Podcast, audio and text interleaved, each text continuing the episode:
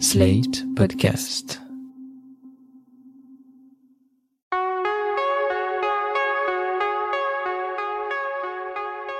Je m'appelle Thomas Messias, je suis un homme blanc, cisgenre, hétérosexuel, et quand j'étais ado, bah, j'avais plutôt une réputation de gentil garçon.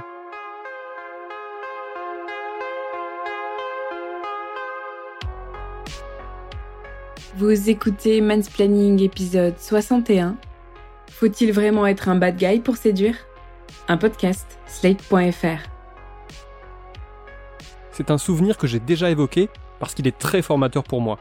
Quand je suis entré en sixième, étant déjà assez introverti et souhaitant en plus suivre à la lettre les recommandations de ma mère, à savoir respecter particulièrement mes camarades féminines, eh je me suis tenu à carreau. Par exemple, je n'ai pas aidé mes congénères masculins à courser les filles dans la cour de récré ou à leur voler leur cartable pour les obliger à s'intéresser à eux. Mais d'un autre côté, vous me direz que je n'ai pas non plus tenté de défendre les filles en question, ni même de dire à mes potes qu'ils étaient lourds.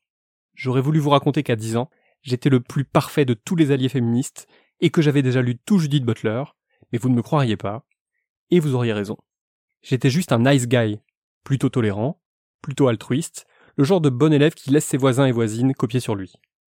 Précision importante, je pense que j'étais un nice guy.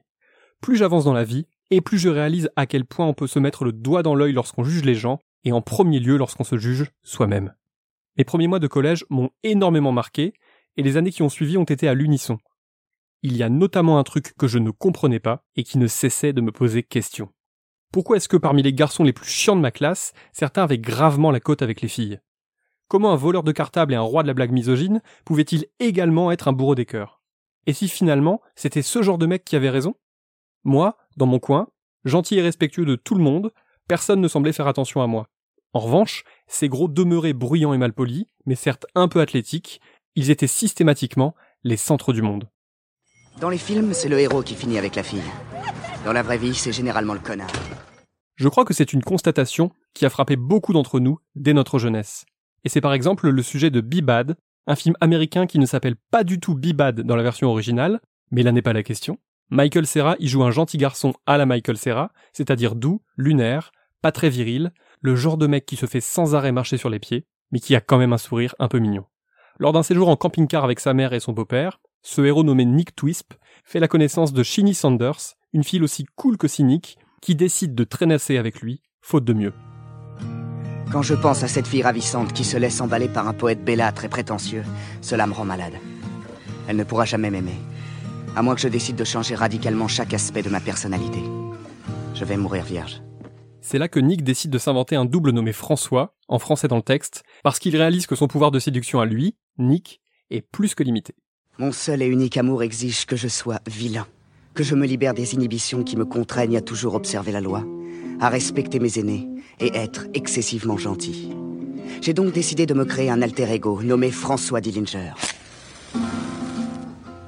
Intrépide, défiant toute autorité et parfaitement irrésistible. François est le type même du sociopathe agressif qui pourrait mener et gagner une guerre des nerfs.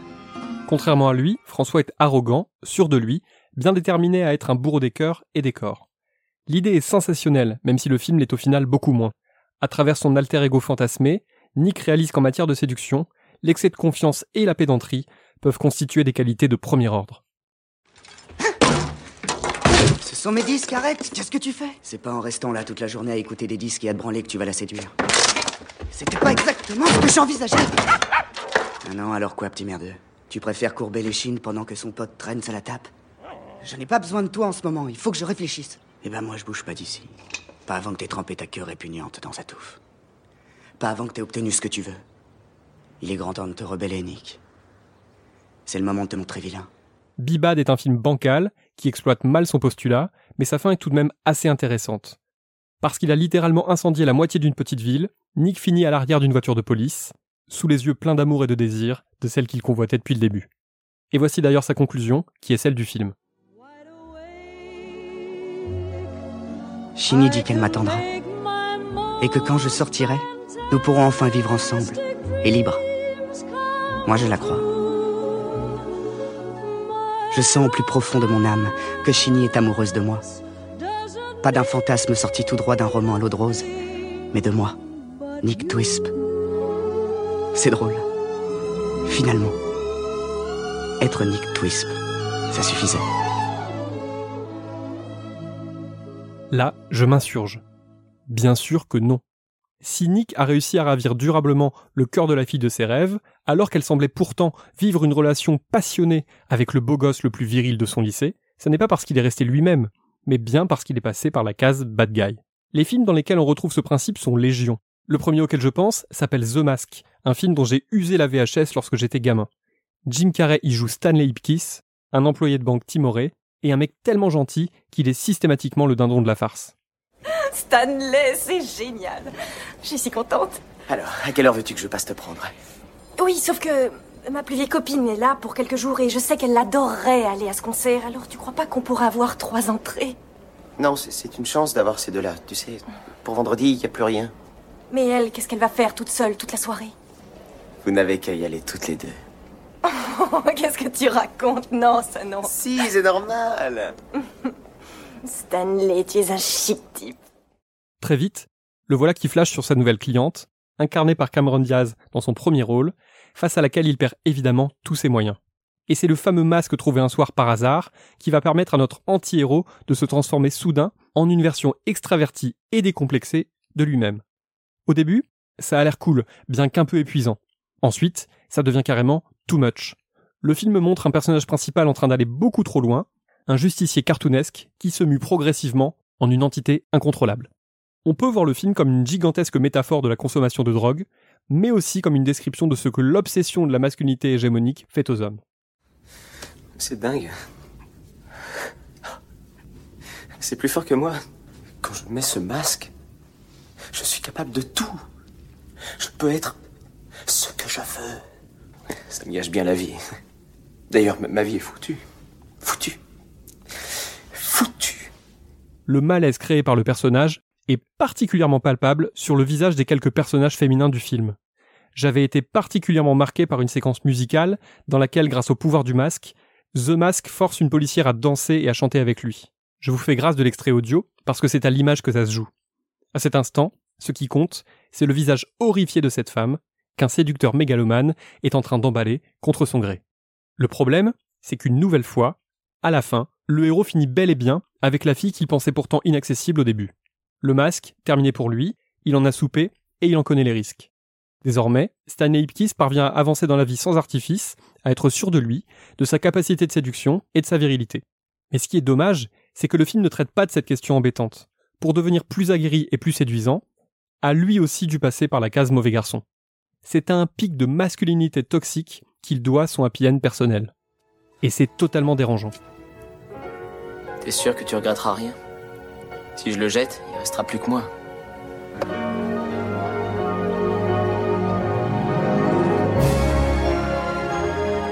On en reparlera dans quelques épisodes, mais il y a aussi un peu de ça dans Fight Club, le livre de Chuck Palahniuk, comme le film de David Fincher. À la fin du film, le narrateur épuisé et effacé, joué par Edward Norton, finit la main dans celle de Marla Singer, cette fille si renversante, incarnée par Helena Bonham Carter.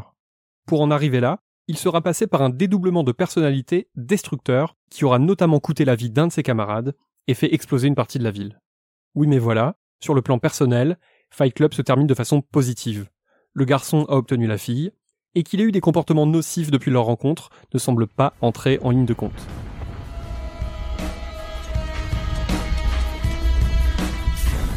Tu m'as rencontré à un moment étrange de mon existence. Pour des questions de représentation, il me semble réellement important qu'on questionne la figure du gentil garçon au cinéma ou dans les séries, parce qu'elle n'est pas du tout anodine. Ce sujet est par exemple lié à celui de la friend zone, un concept qui n'est pas seulement fumeux, mais qui peut aussi s'avérer dangereux. La friend zone, c'est l'idée selon laquelle si un homme est trop gentil avec une femme, il deviendra immanquablement son ami, même si son objectif de départ était de coucher ou d'être en couple avec elle. L'étape suivante de ce raisonnement, c'est que puisque la gentillesse ne paie pas, il vaut mieux se montrer offensif, désagréable et insistant. Les sites qui expliquent, je cite, comment sortir de la friend zone sont très nombreux. Certains proposent d'ailleurs des stratégies détaillées du genre comment passer de meilleur ami à petit ami en six étapes. Et après, on s'étonne que les hommes n'inspirent pas confiance, y compris ceux qui de prime abord semblent respectueux et polis. C'est d'ailleurs là-dessus que s'ouvre 30 jours max, le dernier film de Tarek Boudali. Tarek Boudali, c'est le meilleur pote de Philippe Lachaud, à qui on doit par exemple Babysitting ou Alibi.com. 30 jours max est le deuxième film de Tarek Boudali en tant que réalisateur, après Épouse-moi mon pote. On pourrait d'ailleurs faire une heure entière de mansplaining, rien qu'autour des films de Boudali et Lachaud. Ne me tentez pas. Mais je m'égare. J'étais donc en train de dire que 30 jours max s'ouvre sur une situation de l'ordre de la friend zone, avec le gentil héros qui n'ose pas avouer son amour à sa collègue flic si sexy, laquelle le considère visiblement comme un ami et pas plus.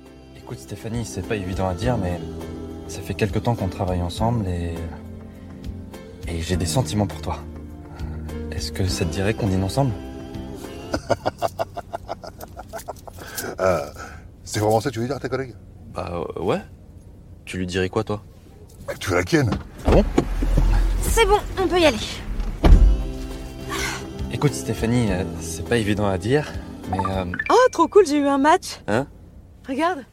Par la suite, comme il se croira un temps condamné par une maladie fulgurante, le dénommé Ryan va se muer subitement en un policier burné et badass qui n'aura peur ni de prendre des risques, ni de se montrer plus rentre-dedans que jamais avec sa collègue Stéphanie. Et devinez quoi? Elle finira par lui rouler des pelles, éblouie par tant de virilité. Encore une victoire pour la masculinité hégémonique. Le problème, c'est que cette opposition binaire entre les types réservés et solitaires et ceux qui sont épanouis sur les plans affectifs et sexuels, c'est qu'elle est à l'origine de certains courants de pensée très destructeurs. Je pense avant tout aux incels, nom que se donnent ces célibataires involontaires, expression à mettre entre guillemets. Parce qu'ils se trouvent dans un état de détresse sexuelle et amoureuse, ces individus, qui sont pour la plupart des hommes blancs, nourrissent un ressentiment terrible vis-à-vis des hommes qui ont plus de succès qu'eux, et surtout vis-à-vis des femmes qui ne s'intéressent pas à eux. Pour les incels, les femmes sont responsables de leurs conditions, car elles ne font jamais attention aux mecs gentils. Leur analyse est totalement à côté de la plaque. Parce que oui, dans la société actuelle, un homme discret et introverti risque souvent d'être éclipsé par ceux qui sont plus proches que lui de la fameuse masculinité hégémonique. Mais en revanche, non, ça n'est absolument pas la faute des femmes. C'est le fruit d'une société patriarcale qui fait de la virilité et de l'agressivité des valeurs de premier ordre. Être en colère contre les femmes n'y changera rien. Et j'en profite pour rappeler que des attentats ont été commis au nom de ce mode de pensée. Je vous glisserai d'ailleurs la triste liste des attaques commises dans la description de cet épisode. Je serais bien en peine d'expliquer aux hommes trop timides ou trop réservés comment s'y prendre pour avoir enfin du succès avec les femmes. Je ne suis ni coach en séduction, Dieu m'en garde, et je ne suis pas psy non plus. Tout ce que je sais, c'est que la colère n'apportera rien de bon, surtout si elle est tournée vers les femmes. Ce que je sais aussi, c'est que non, toutes les femmes ne sont pas obsédées par les grands mecs virils et méga sur deux. Si vous pensez cela, comme c'est le cas des héros de Bibad, The Mask et 30 jours max, alors je vous conseille d'oublier un temps le marché de la séduction et d'essayer avant tout de vous reconnecter à la réalité. Ça vous permettra peut-être de réaliser que vous êtes vous-même obsédé par un certain type de femme qui coïncide avec tous les critères standards de beauté et de personnalité en vigueur. Ça vous permettra aussi de vous rendre compte que là, sous votre nez, il existe des femmes qui aiment les mecs discrets, les mecs gentils, les mecs bien intentionnés. Ça vous permettra enfin de prendre conscience que trouver un jour chaussure à son pied ne nécessite absolument pas de se créer un double maléfique ou d'enfiler un stupide masque. Voilà, c'était l'épisode 61 de Mansplaining, un podcast de Thomas Messias, produit et réalisé par Sled.fr, sous la direction de Christophe Caron et Benjamin Ours, avec Aurélie Rodriguez. Si vous avez aimé ce podcast, n'hésitez pas à le dire en nous couvrant d'étoiles partout où vous le pouvez, 5 de préférence, et en en parlant le plus possible autour de vous. Toutes vos remarques et vos questions sont les bienvenues à l'adresse suivante mansplaining at slate.fr. Vous pouvez aussi me contacter via Twitter ou Instagram, mes messages privés sont toujours ouverts. Toutes les références aux articles, œuvres, vidéos citées se trouvent dans la description de ce podcast. Courage à toutes et à tous, j'espère que vous allez le mieux possible, et à dans 15 jours.